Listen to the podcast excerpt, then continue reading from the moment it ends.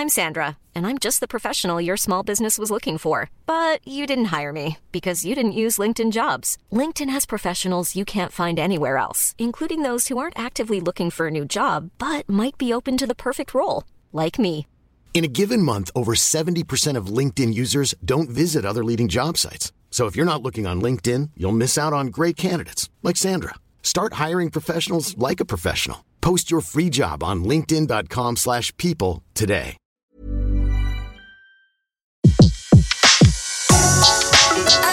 Le meilleur de séances radio est maintenant sur We Love Cinéma.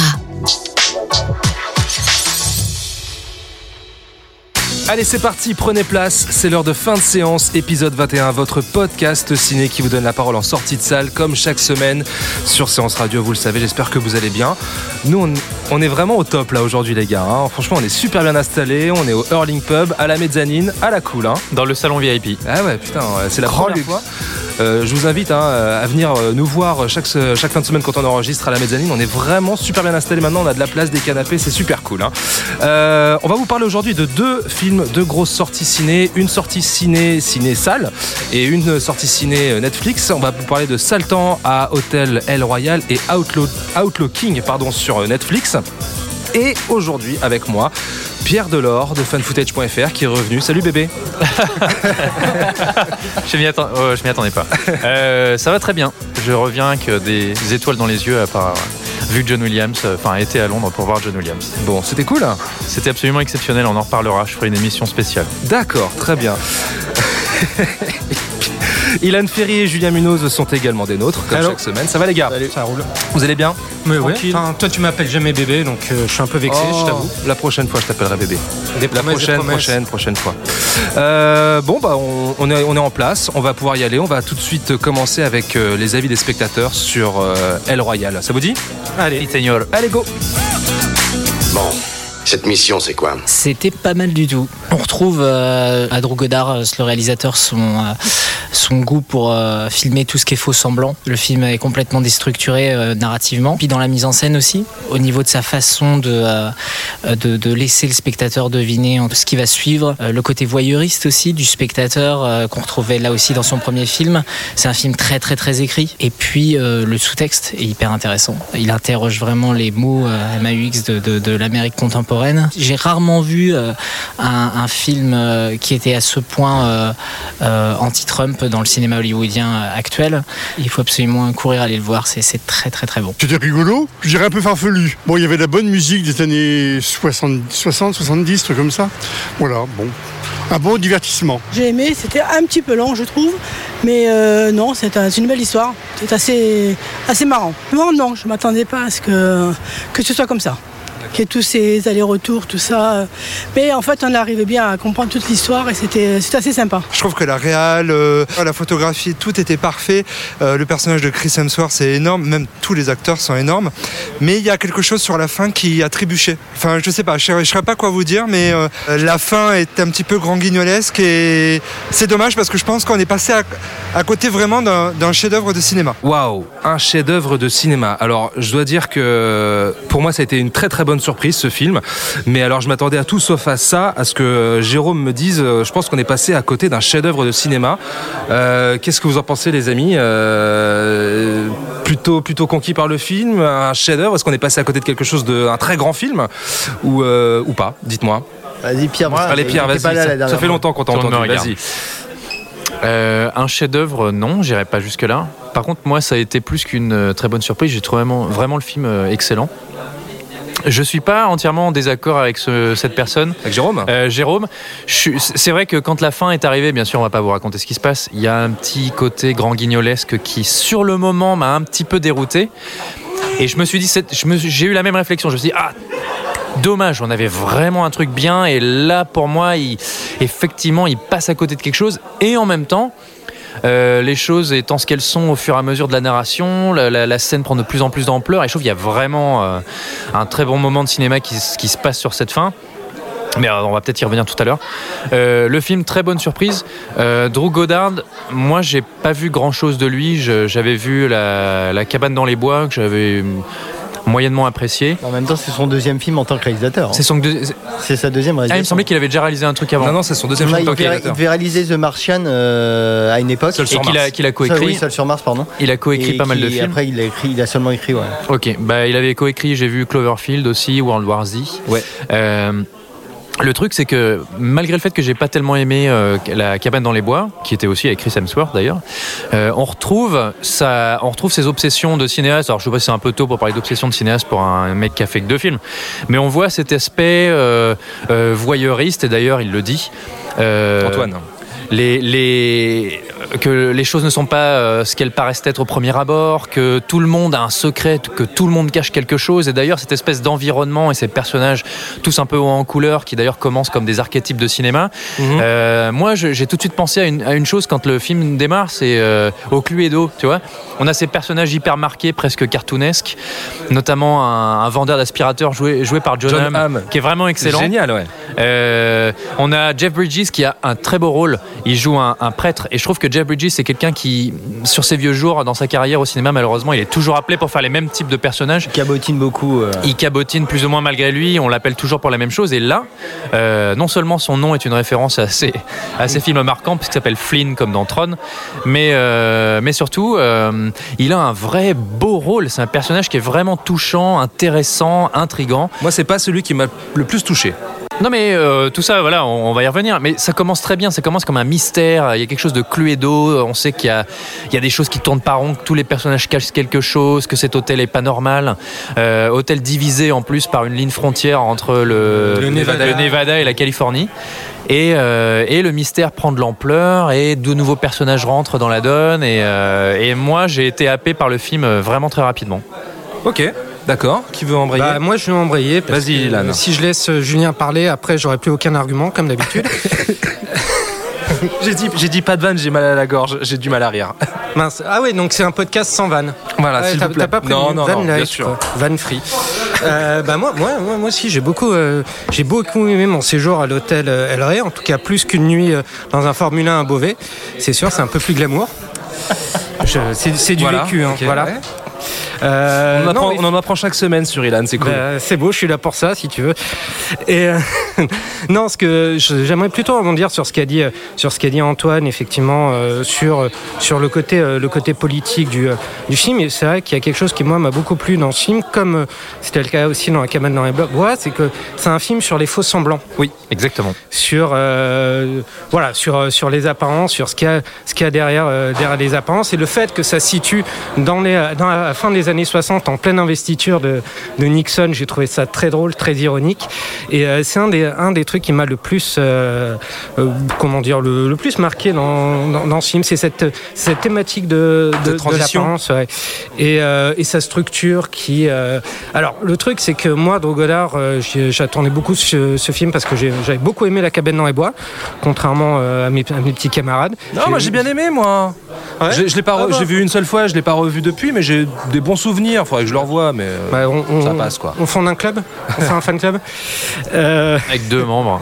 Mais j'ai bien aimé le côté, euh, ce, côté ludique dans la mise en scène et dans le scénario que je retrouve, que je retrouve là. Sauf que on, voilà, faut, faut le dire, contrairement à Cabane dans les bois, on n'a pas, euh, c'est pas un film euh, méta, c'est pas un high concept movie avec euh, avec euh, des gros des gros twists de, de malade. C'est pas un truc, euh, Ah, c'est pas un même, truc de- hein. c'est pas un truc de, ça sent moins le truc de petit malin que que, que la cabane dans les bois, mais je dis petit malin dans le sens positif positif du terme.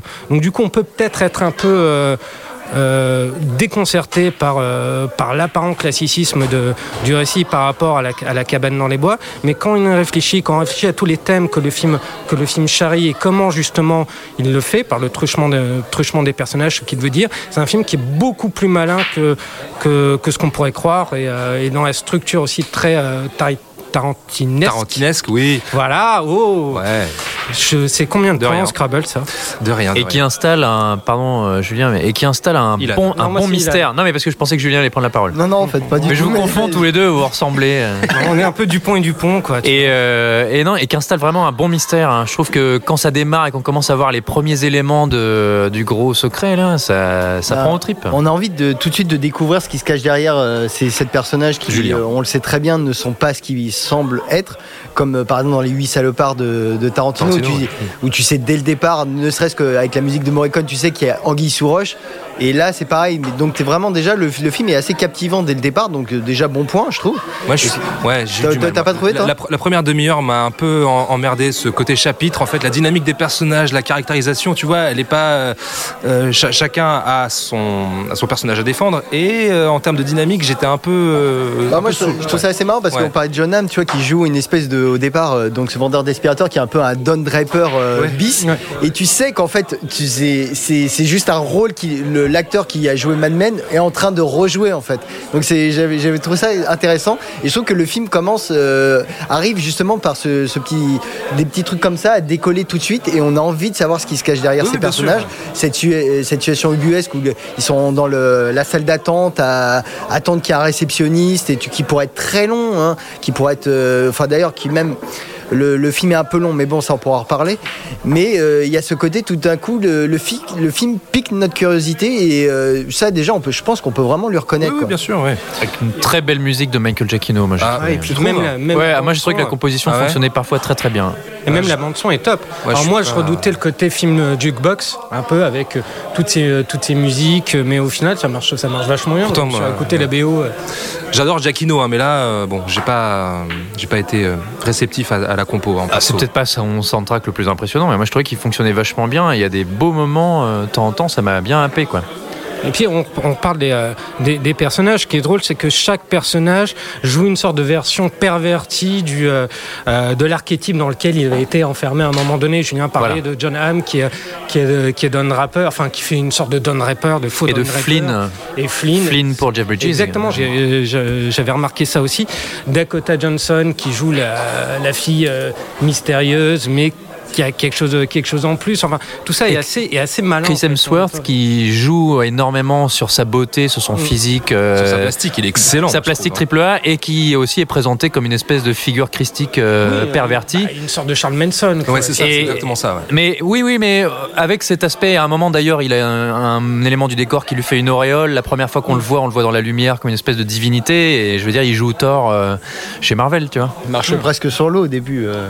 Oui, il a un côté, il a un côté très critique. Il y a aussi une thématique qui moi m'a beaucoup plu dans dans le film, c'est le rapport à la violence, qu'elle soit Ouais. innée ou acquis, parce qu'on découvre que chacun a un rapport à la violence qui euh, qui est assez qui est assez différent. Il y en a qui en jouent, il y en a qui l'ont euh, qui l'ont acquis parce que ça a été le fruit de leur environnement. Il y a, enfin, il y a des tas de choses qui sont assez intéressantes, là- assez, assez intéressantes là-dessus. Il y a, Antoine euh, qui disait dans le, micro-trottoir, euh, un truc intéressant, c'est que c'est un film très, très, très écrit. Est-ce que c'est pas un peu trop écrit, justement, par moment? Ouais, parce que, enfin, moi, c'est ce que j'avais dit Hélène quand on l'avait vu ensemble, euh, c'est que, bon, le film dure 2h20, et je pense que pour ce genre de film d'histoire à tiroir, euh, sauf si on s'appelle Tarantino et euh, qu'on sait manier les dialogues et qu'on sait manier les intrigues, euh, vraiment à la perfection, euh, je pense que c'est vraiment des films qui doivent pas dépasser les deux heures. C'est parce que il faut quand même qu'il y ait une efficacité. Il faut jamais le, lâcher l'intérêt du spectateur.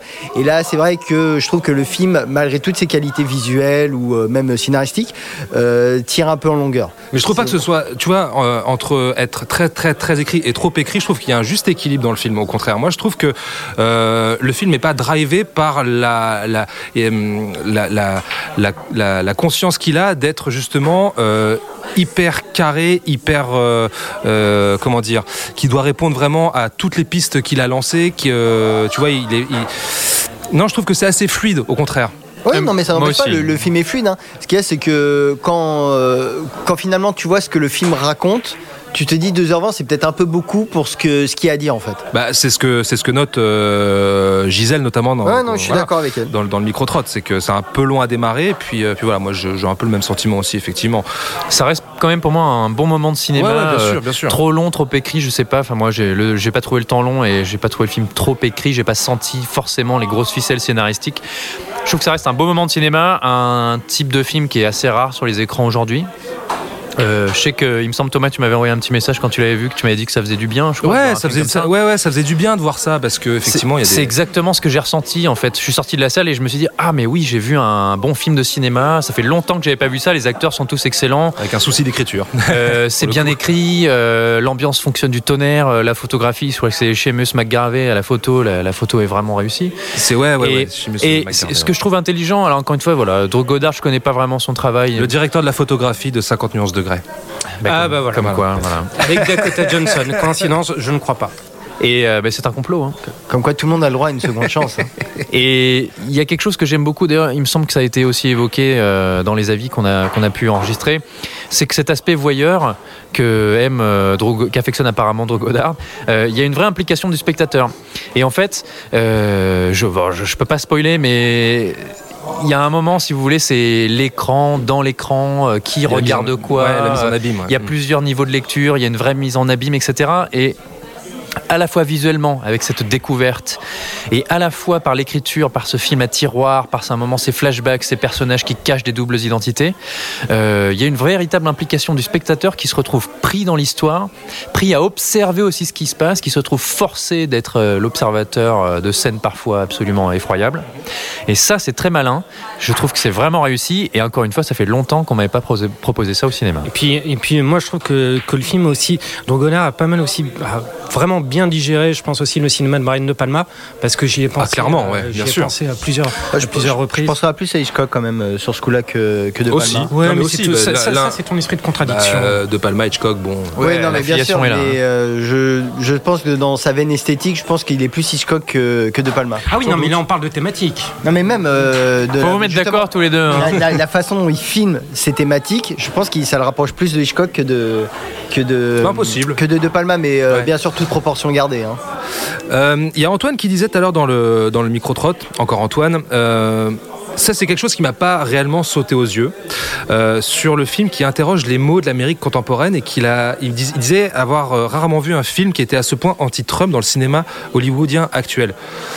Ouais, alors, ça, alors faut toujours se méfier ouais. un peu avec ce genre de déclaration et de, de, de ressenti parce il que eu- moi, il y a ça- eu- enfin, moi je l'ai pas. Il y a eu Patagon Papers de, de Spielberg cette année. Bien hein, sûr, bien c'est- sûr. Dans le genre euh, film anti-Trump, ça se posait là. Oui, quand et même, puis hein. c'est vrai qu'aujourd'hui on aime beaucoup qualifier les films d'anti-Trump euh, à la première occasion. Après, enfin, je, je veux bien Alors croire, effectivement, euh, le, le lead féminin du film, Oui. euh, c'est Cynthia, euh, Cynthia euh, Erivo, pardon. Erivo, hein. Elle est excellente hein, dans le Euh, film. faut le excellente, souligner parce qu'on n'en oui, a pas parlé. euh, donc, euh, alors je ne sais pas du tout d'où d'où elle sort, je la connaissais absolument pas. Et effectivement, le lead euh, femme de couleur euh, dans une super production comme ça, oui. Alors oui, pourquoi pas euh, l'Amérique anti-Trump. Bon, je sais pas. Mais c'est surtout que, alors je, je sais pas si c'est ce qu'il a vu là. Moi, je, je- enfin, j'ai compris euh, quelques parallèles avec l'Amérique contemporaine et puis mise en perspective avec les les, les, les- les troubles politiques de l'époque. On voit de temps en temps des images d'archives sur les télévisions. Parce qu'il faut dire, c'est quand même que le film brasse en fait tous les démons de l'Amérique des années 60-70. Voilà. C'est, on parle de la guerre du Vietnam, on parle de l'affaire du Watergate euh, en filigrane. Et aussi à Euh, travers des personnages qui sont euh, donc encore une fois des archétypes qui représentent des idées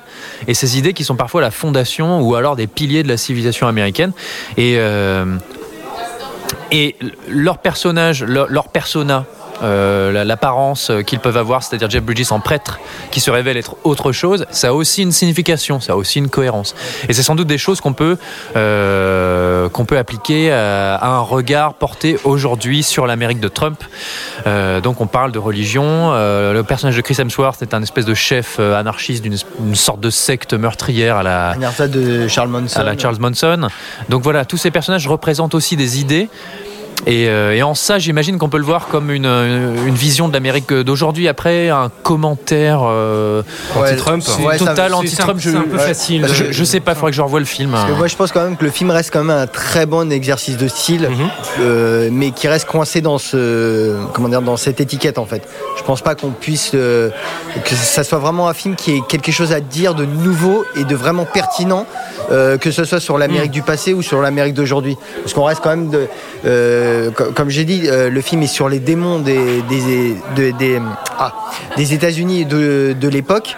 Et euh, finalement ce qu'il dit dessus n'est pas plus original ou, plus- ou vraiment nouveau que par rapport à ce que d'autres cinéastes plus prestigieux ont pu dire par le passé. Et puis finalement, ah pardon. euh, Non, non, euh, vas-y. Et, fi- et finalement, on parle aussi de mensonges, euh, d'argent, euh, et c'est quelque chose que j'imagine on peut appliquer euh, À déjà films à américains. peu près n'importe quoi, à peu près n'importe qui, euh, sous beaucoup de gouvernements. Il se, trouve, il se trouve que les thèmes brassés dans, dans, dans le film trouvent une résonance dans, dans, dans l'Amérique actuelle, mais je ne pense pas que ce soit, que ce, que ce soit voulu. C'est aussi le rôle du, du cinéma par le truchement du, passé, d'être le miroir, par le passé, d'être aussi le miroir du présent. Donc euh, c'est une sorte d'un peu d'archétype du, du cinéma. Donc si on dit ça de, de Salton à l'Hôtel El Rey, je pense qu'on peut dire ça de plein de, de plein d'autres films dont c'est pas forcément la fonction. Donc là, on est dans un raccourci peut-être un peu, un peu trop facile, même si je comprends le, si je comprends le cheminement. Dans- faudrait peut-être juste voir si euh, parce que l'État de Californie est parce que le- donc cet hôtel est divisé euh, par une ligne frontière entre le Nevada et la Californie. Peut-être que la Californie, bon, on sait qu'elle est relativement démocrate. Peut-être que le Nevada est plutôt conservateur et républicain. Il y a peut-être quelque chose à voir de ce Ah, côté-là. Mais moi, je l'ai pas. Ça m'a pas frappé en voyant le film. En écoutant les commentaires, il y a quelque chose quand même que je. Ce qui en ressort, c'est que hum, on entend, on entend euh, plusieurs personnes là s'exprimer. Euh, J'ai l'impression qu'on a du mal à classer le film en fait. Euh, Il y, a, il y a- il y a- il y a cette notion où euh, on a Gérard qui dit que c'était c'était assez rigolo, c'était farfelu, il l'a pris vraiment à la légère. Euh, Antoine qui l'a beaucoup, enfin qui l'a pris beaucoup plus au sérieux avec ce commentaire anti-Trump. Euh, Gisèle qui trouve ça assez marrant. Euh, Jérôme qui voit euh, un chef-d'œuvre manqué du cinéma. Euh, dans, dans quelle catégorie est-ce qu'on pourrait classer ce film? Parce qu'il y a quand même un très bon bouche à oreille. Euh, je sais que toi tu l'as vu en, en séance publique Ah oui, et c'était c'était archi blindé. ouais. Euh, Il y a un ouais,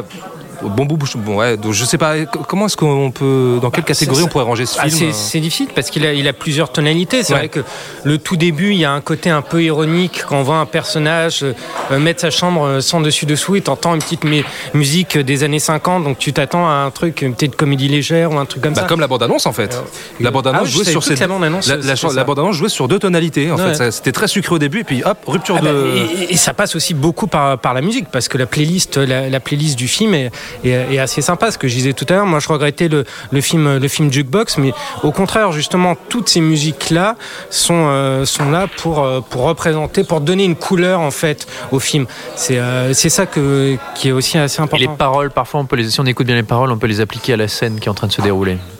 Waouh. Non mais c'est vrai, il y a un moment particulier Non, putain, entre Jeff Bridges, entre Jeff Bridges et ce, ce personnage, euh, c'est Darlene, je crois.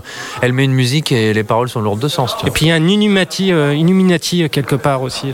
Ah, T'as dit quoi, Mimi Mati Non, non, Illuminati. Ah d'accord, pardon. Il y a, il y a D'accord, ok. ouais, Non, mais on a un tout petit rôle. Pardon. Non mais les Mimimati c'est une secte aussi, hein, faut pas le croire. hein. Bien sûr. Tu, tu- voulais dire un truc sur la. Ouais, non, parce que, c'est intéressant ta catégorie, question parce que c'est euh, ce problème qu'on a à catégoriser le film ou que même que tout le monde trouve que c'est un peu un film un peu frais, un peu nouveau qu'on n'a plus l'habitude de voir. Est-ce que ça dit pas quelque chose finalement du cinéma d'aujourd'hui qui est tellement formaté, euh, tellement dans des, cases bien définies que dès qu'il y a un film qui s'échappe un petit peu de ce cadre-là, euh, et ben on a tout d'un coup on est perdu, on n'a plus de repères, on est parce que euh, c'est vrai qu'on en avait discuté, euh, Thomas, tu- on s'était dit, ça fait longtemps qu'on n'avait pas vu un film comme ça.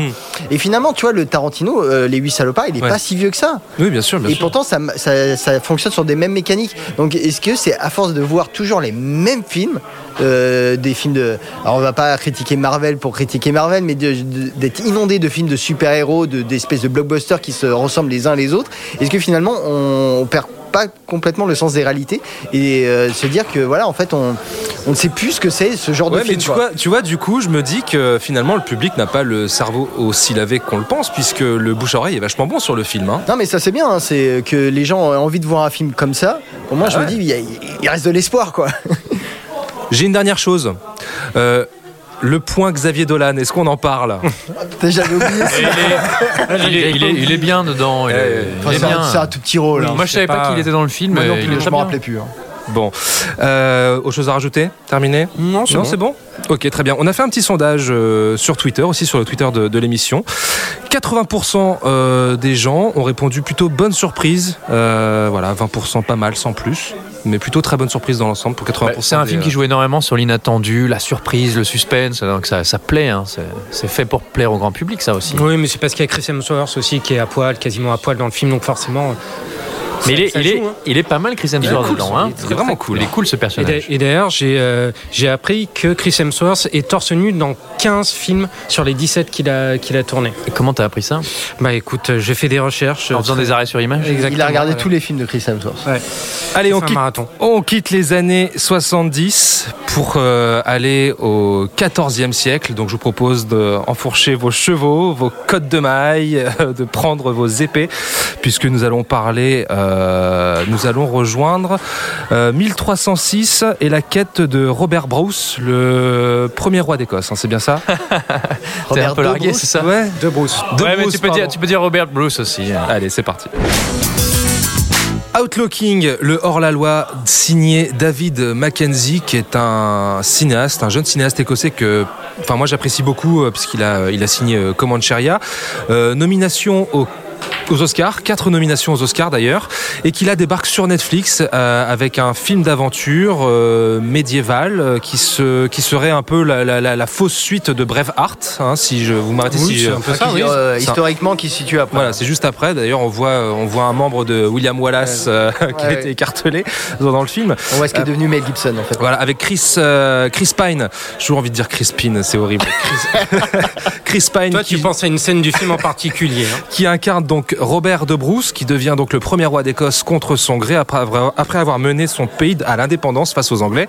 Euh, Contre voilà. son gré, non. Contre son gré. Qu'est-ce que j'ai dit Bah non, justement, Ah, il il, il son souhaite être roi d'Écosse. C'est pas contre sa volonté. Ah, pardon, autant pour moi. Désolé. Bon, bref. En fait, Thomas s'est trompé de film. Non, non, mais pardon, pardon, Il a pardon. vu le dernier roi d'Écosse de Kevin McDonald.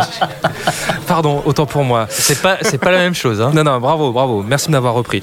Euh, Avec Forest Whitaker. alors, euh, moi j'ai trouvé, enfin j'ai été très frustré par le film. Euh, j'ai à aucun moment en fait j'ai j'ai réussi à me projeter devant un, grand film euh, sur ce sujet-là, un grand film euh, de cinéma. Euh, je, pense qu'il y a un souci avec le, côté Netflix en fait. C'est bête à dire, hein, mais je crois que ça ressemble vraiment à un film parfait pour, la SVOD, en plus plus, avec plus de moyens, on voit l'argent à l'écran, mais je sais pas, dans, dans la forme, il y a quelque chose qui m'a gêné. Chris Pine, j'y ai pas tellement cru non plus. Je, je suis un peu embêté sur ce film. Qu'est-ce que qui, qui veut Bah, moi, je vais commencer parce que je te suis un peu en fait. Ouais, euh, j'ai- ressenti une frustration dans le film parce que euh, donc euh, euh, là, Mackenzie avait fait T'es assez comme frustré comme. je suis mec. frustré comme gars en général, oui, mais là, J'ai pas ressenti le côté épique que je pouvais avoir devant un bref art en fait. Et je, je vois l'ambition, je vois ouais, la, c'est- la- la- la volonté du réalisateur sur l'écran, je vois ce qu'il a envie de nous montrer, mais bah, j'ai pas été le, emporté. le film a des arguments. Je veux dire, on- bon, il y a la bataille finale quand même qui est quand même pas mal. hein, Ouais, mais avant sans, la bataille sans te- finale, euh, sans bon. Euh, aller dans le, je veux dire, on va. C'est le problème, c'est qu'on va beaucoup comparer le film au Braveheart de Mel Gibson et qui est un classique. Hein, faut, faut bien se le dire. Oui. Et euh, mais c'est surtout qu'il y avait, euh, bah, il y avait une, dans Braveheart, il y avait une, euh, il y avait un point de vue, il y avait une dimension. Voilà, le, le film prenait une dimension christique. Choisissait de faire le personnage euh, un Jésus-Christ euh, bis euh, au détriment de, de la vérité historique. Hein. Euh, je veux dire, le, le film de Mel Gibson arrange beaucoup Oui, l'histoire à sa sûr. façon, mais il y avait un point de vue de cinéaste euh, avec des obsessions et tout ça. Et là, en fait, euh, moi, ce qu'il y a, c'est que j'ai eu du mal à, à- à- à voir le point de vue de Mackenzie sur cette histoire, en fait.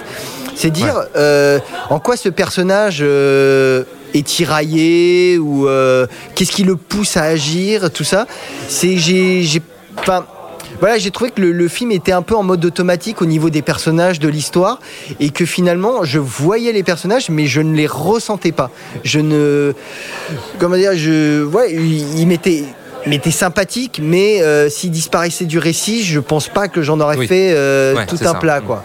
C'est et c'est voilà alors que le film a quand même des arguments euh, notamment visuels où bon on va pas ressortir le coup du plan séquence euh, à, à foison bon il y a- l'ouverture. oui il y a une ouverture en plan séquence mais on a vu mieux quand même. on a, hein. on a vu mieux, mais voilà, qui, qui essaye en moins d'imposer de la mise en scène, qui essaye d'am- mais mais ce n'est jamais soutenu en fait par un, un point de vue qui aurait du caractère en fait. C'est, je, je veux pas dire que le film est plat, euh, c'est juste que je trouve qu'il lui manque quelque chose pour le nourrir, vraiment au niveau euh, intime et au niveau euh, narratif.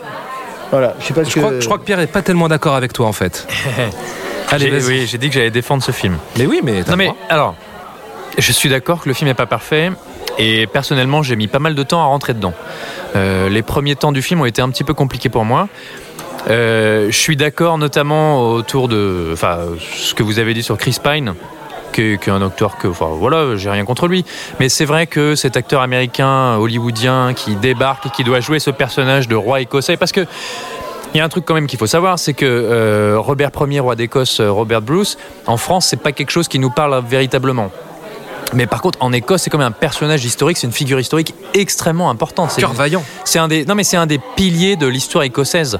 Et sa représentation dans les médias ou sur grand écran, elle a été parfois même euh, assez problématique parce que j'ai beau beaucoup aimer Braveheart.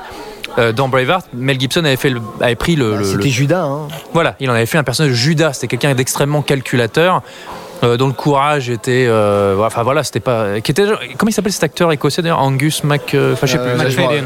ouais, voilà, je crois que c'est ça. Je, je l'aime bien, mais et d'ailleurs Braveheart a laissé son empreinte, euh, bonne ou mauvaise, hein, euh, sur le cinéma. euh, Bonne, tu sur peux le dire. Non mais, mais, mais oui non, et non. mais bon. euh, Non mais j'aime encore une fois j'aime beaucoup Braveheart mais c'est vrai qu'il a pas mal déformé la réalité et cette histoire écossaise ou ces histoires anglo-saxonnes comme ça elles sont souvent vues aujourd'hui euh, dans l'ombre de Braveheart mais en fait, euh, par exemple, ce, donc Braveheart, c'est la, la révolte de William Wallace, l'Écossais, contre ce, ce roi anglais. C'était euh, Édouard, Édouard Ier d'Angleterre. Mais Édouard Ier d'Angleterre, euh, il a été dépeint comme un tyran dans Braveheart et depuis, c'est plus ou moins l'image qu'il a. Et si tu veux, même dans ce film aujourd'hui, il est dépeint comme un tyran euh, fou furieux. D'ailleurs, ils sont allés chercher l'acteur qui joue Stannis Baratheon dans Game of Thrones, qui est aussi un, un tyran. Il y a plein d'acteurs de, de Game of Thrones dans Il y a beaucoup d'acteurs de Game of Thrones. Cosmo, Et ce qui est historiquement est pas nécessairement vrai, c'est encore débattu tout ça. Euh, et ce que je voulais dire par là aussi, alors Chris Pine, c'est qu'ils sont allés chercher cet acteur américain. Euh, alors il avait déjà tourné avec lui dans euh, Comancheria, Comancheria. ouais. Et Il peux très bien dans Comancheria. Je peux comprendre que pour vendre le film au grand public, au public international, c'est intéressant d'avoir Chris Pine. Après, pour la véracité, euh, pour l'aspect authentique et historique, bon. euh, je- je- bah, moi qui suis toujours à cheval sur les accents, euh, l'accent écossais c'est un accent extrêmement particulier. Surtout les personnages, ils ont revu ça à la baisse pour que ça parle à mon avis au grand public et notamment au public américain. Du coup, l'accent de Chris Pine euh, passe un peu. euh, J'adore le point accent. Des... Non, mais si tu veux, c'est pas ce qu'il y a de plus choquant. Non, mais c'est vrai que l'accent Oui, oui, non, mais écossais ça- est bien sympa et c'est vrai. Oui, Et, et par exemple, t'as- dans, dans la série Outlander, tu vois, les mecs qui prononcent, euh, ils ont été Ouais, à ouais. fond sur Voilà, les accents. alors que là, ils ont mis le Et- curseur euh, sur une échelle de 1 à 10, ils ont mis le curseur à 2. Du coup, l'accent de, l'accent de, pour tous les autres personnages, tous les autres acteurs, y compris les Écossais, du coup, l'accent de Chris Pine qui est un peu fluctuant, parfois ça, ça passe, tu vois. Je dirais aussi qu'il y a des faiblesses, notamment son, les scènes avec la reine, euh, son époux, parce qu'il épouse une, une anglaise. L'actrice Euh, de Young Lady qui était, qui était vachement bien dans je, ce je trouve que ces scènes d'intimité, etc., parfois font un petit peu euh, artificielles. euh, on n'est pas vraiment impliqué. Et, et en fait, pendant tout le début du film, je me disais, mais il y a quelque chose, ça va pas, ça manque de panache. Et j'avais Braveheart dans la tête. Je me disais, ça manque de panache. Chris Pine, il manque de stature. Et ça, par contre, je- j'en démords pas. Enfin, je trouve qu'il manque de, De charisme, hein, tout il court. manque de charisme dans ce rôle. Mais en fait, à un moment, euh, je me suis dit, mais ce film manque de panache. Et en même temps, bah oui, en fait, c'est le propos du film. C'est le propos de traiter cette histoire sous un angle beaucoup plus plausible, beaucoup plus historique. D'ailleurs, il y a un travail qui a été fait qui est assez remarquable, je trouve, sur les costumes, sur les écussons, sur les couleurs. C'est un film avec de la couleur, tu vois. Contrairement à tous les films d'épée qui sortent aujourd'hui, qui ont cette espèce d'étalonnage bleu-gris qui, moi, me saoule. Euh, et euh, tout est revu à échelle plus humaine. Ça a beau être, avoir, ça a beau être un film qui coûte 120 millions de dollars.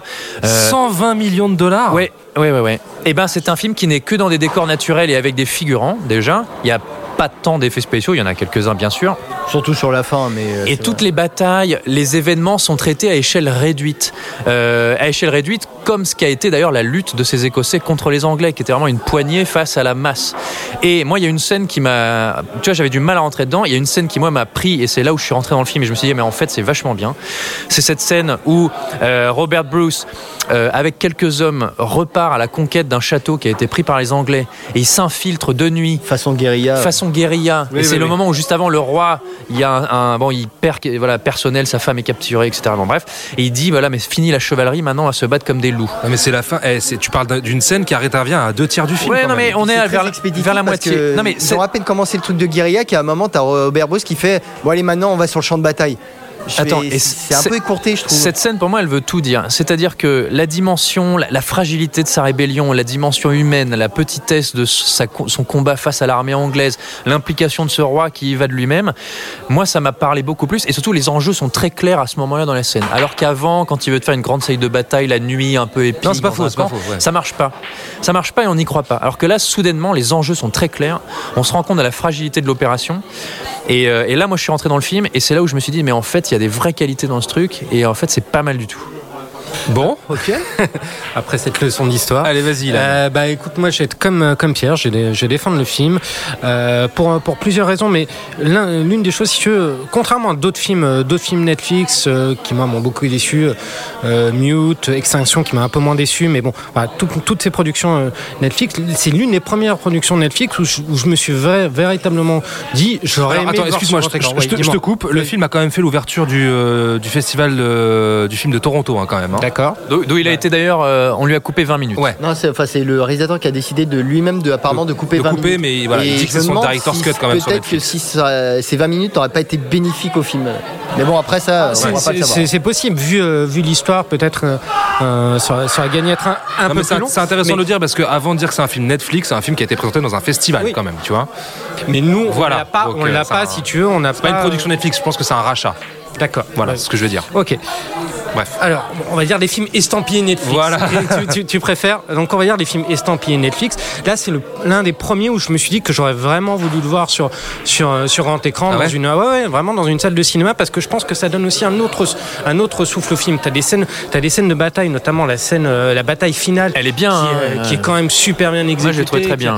Où tu sens un véritable souffle épique. Enfin, il y a une ambition, il y a quelque chose. Moi, moi, j'étais véritablement happé par cette. euh, Moi, je trouve par- pas. Et mais peut-être que tu trouves que ce manque euh, Thomas, que le film manque d'épique parce que je pense que quand même la musique est un peu flébarde. Ouais. Euh, Bah, J'allais y venir, la musique est très flemmarde. ça, ça manque un peu d'envolée, c'est une musique euh, très minimaliste. Mm, mm. Et je me suis dit, c'est Ouais. un peu dommage. euh, il fallait un, petit- un petit peu un petit souffle. Oui, ça manque, ça manque, euh, ça manque d'une véritable partition. euh, d'un- oui, effectivement, d'un vrai souffle orchestral. Par contre, euh, si tu veux, moi, voilà, euh, qu'est-ce que, ouais, j'ai j'ai aimé, j'ai aimé ce côté-là, et surtout, en fait.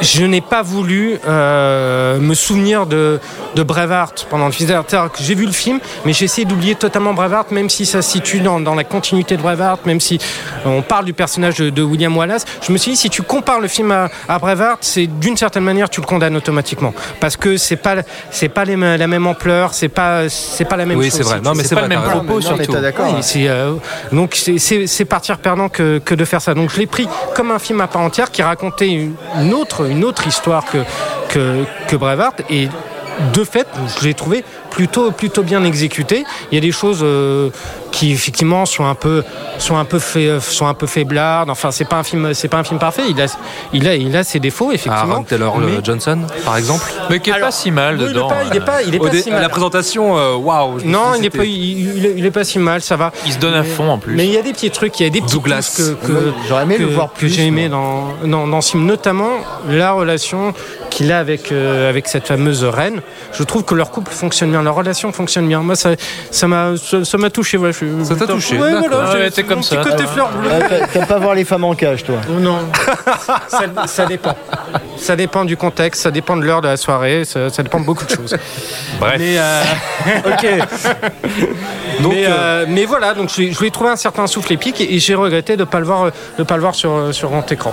Et on parlait tout à l'heure sur Hôtel et le Royal de la dimension politique.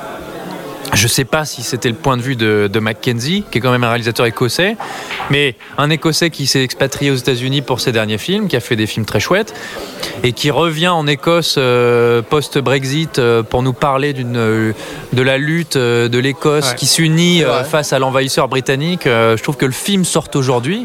C'est pas complètement, c'est peut-être pas innocent, tu vois.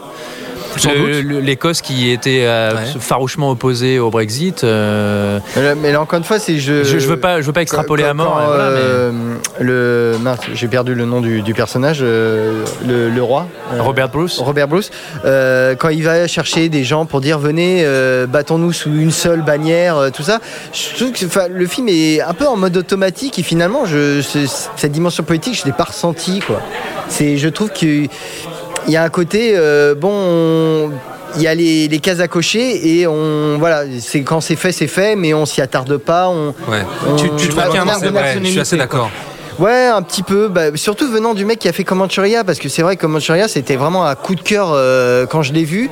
Et euh, moi, j'avais vu le, son précédent film, Les Points sur les murs, qui était vraiment bien aussi. Contre les murs, ouais, il y avait Toy Boy aussi qui était pas mal, Je les ai pas vus les autres avant, donc euh, je bah, apparemment c'est un cinéaste un peu inégal, Oui, mais ouais. bon, peu importe. Mais ce qu'il y a, c'est vraiment ces deux derniers films m'avaient vraiment plu, et j'attendais un film dans cette lignée, et j'ai pas l'impression de l'avoir eu. Après, le, le film, je le répète, a vraiment des qualités. hein, c'est pas, c'est pas une merde. hein. Ah non, non, non, non, c'est- non, non, non. C'est juste que, est-ce que j'en attendais trop Est-ce que euh, je me positionne euh, trop sur Bravart euh, comme euh, le pense Ilan? Euh, Je sais pas, mais moi, pour moi, il y, a- il y a un problème où je, ne- je pense que le film n'a pas, euh, n'exploite pas à fond son potentiel en fait. Bah, le, Oui, Pierre. Voilà, euh, après, je sais pas, on va peut-être euh, clore sur ouais, le vas-y, sujet. vas-y, Euh, je dirais juste que voilà, la- la- le truc, c'est que je pense qu'il y a vraiment une volonté de la part de Mackenzie de traiter ça sans cette espèce d'héroïsme exacerbé, euh, de métaphore christique euh, qu'a pu avoir Mel Gibson, d'aller vers quelque chose de beaucoup plus terre à terre. D'ailleurs, le film est tout le temps les pieds dans la boue, tu vois.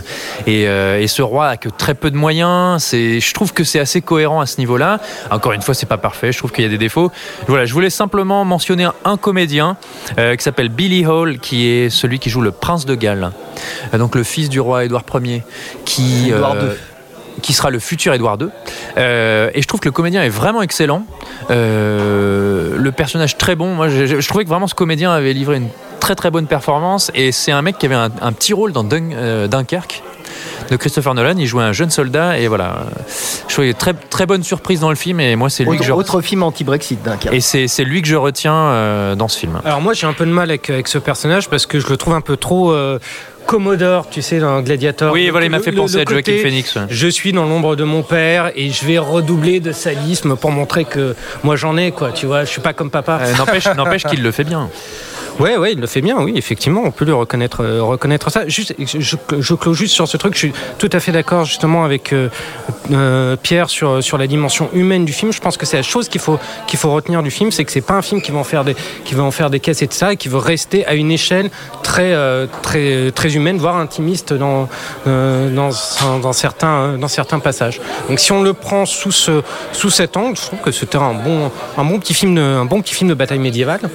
Un bon petit film Ouais, de bon bataille médiévale. Voilà, ce sera le mot de la fin. que Il faut dire que ça court pas les rues non plus. Donc, euh, Ce sera le mot de la fin. Et alors, on a fait aussi encore une fois un petit sondage sur Twitter. 67% d'entre vous ont trouvé le film épique, 17% pas mal, 8% trop violent et 8% ouais, déçu. C'est c'est vrai que c'est quand même, faut le dire, juste prévenir les gens, c'est assez sanglant. Euh, c'est un peu cru par, par moment. C'est un Ouais. film Il y a une totalement. scène de pendaison notamment. C'est un euh, film totalement euh, post Game of Thrones qui a décomplexé pas mal de productions de ce genre. Voilà, Oh là, ouais, je sais pas ce qui se passe en bas là. Ouais, Non, bah, je, crois, je crois que c'est Pierre a raison en fait. ouais c'est euh, ça. c'est pour célébrer- Non mais il y a, y des tripes, il y a du sang, euh, voilà. Ok, très bien. Outlook, euh, Outlook. Wouh, Outlook. Ok, super. Outlooking, le hors-la-loi, c'est sur Netflix et on attend vos commentaires euh, sous le fichier du podcast. Outlook. Allez, merci à Antoine, Gérard, Gisèle ou encore Jérôme pour nous, nous avoir accordé quelques instants en sortie de salle d'hôtel El Royal. Pour nous retrouver, c'est très simple, sur toutes les applis podcast évidemment. Euh, N'hésitez pas à commenter, partager, liker, laissez-nous des étoiles notamment sur euh, iTunes, euh, Apple Podcast, on dit d'ailleurs je crois maintenant. Euh, et puis vous abonner également sur euh, Spotify. On vous attend très nombreux. Sur Twitter également, sur arrobase fin de underscore séance, hashtag fin de séance. Voilà, je pense que tout a été dit. Bah, sinon venez au bar, on est toujours là. Ouais, voilà. Tous les jours, du lundi au vendredi, voire du samedi. Le, le Hurling Pub en fin de semaine à la mezzanine, je pense que ça y est, euh, on est bien installé, donc euh, il y a de la place. 50 nuances de bière. Exactement. Bah tiens, merci beaucoup euh, Ilan. De quoi pour mes petits mots d'esprit Oui, Ah, mais mais je t'en prie, évidemment. c'est toujours un plaisir. Comme d'hab, on te retrouve sur cinevibe.fr et cinevibe.fr sur Twitter. J'en profite juste, puisqu'on était dans les dédicaces tout à l'heure, Oui. à faire une dédicace pour Leïla, qui est une de nos auditrices fidèles. Ah, bisous Leïla. Voilà, bisous à Leïla, qui euh, d'ailleurs surnomme Pierre le bavard, mais euh, de manière très, euh, très affectueuse. Et j'espère que j'ai suffisamment parlé pour elle cette fois. Euh, voilà, donc petite dédicace à Leïla. Eh ben merci beaucoup Leïla, on te fait de gros bisous. Julien, à très vite. hein. Ouais, bien sûr. Bien sûr, ok, pardon. Voilà, voilà, tu vois, c'est carré. c'est- Bah, moi, c'est carré. C'est l'efficacité à la mineuse, quoi. Oui, je sais pas comment faut, faut l'interpréter, mais bon. Euh, Pierre, merci beaucoup. Ça fait plaisir de te revoir. Tu nous as manqué. De rien, je vais pas trop en dire, je vais m'arrêter là parce qu'apparemment je parle trop. Bon, on vous, fait de, vexé. on- on vous fait de très très gros bisous euh, et on vous dit à très vite évidemment. Euh, D'ici là, bah, bon cinéma et euh, n'hésitez pas à commenter, partager, liker le podcast. Vraiment, c'est très important pour nous. Gros bisous. Bisous, bisous. Salut. Retrouvez l'ensemble des contenus séances radio proposés par We Love Cinéma sur tous vos agrégateurs de podcasts.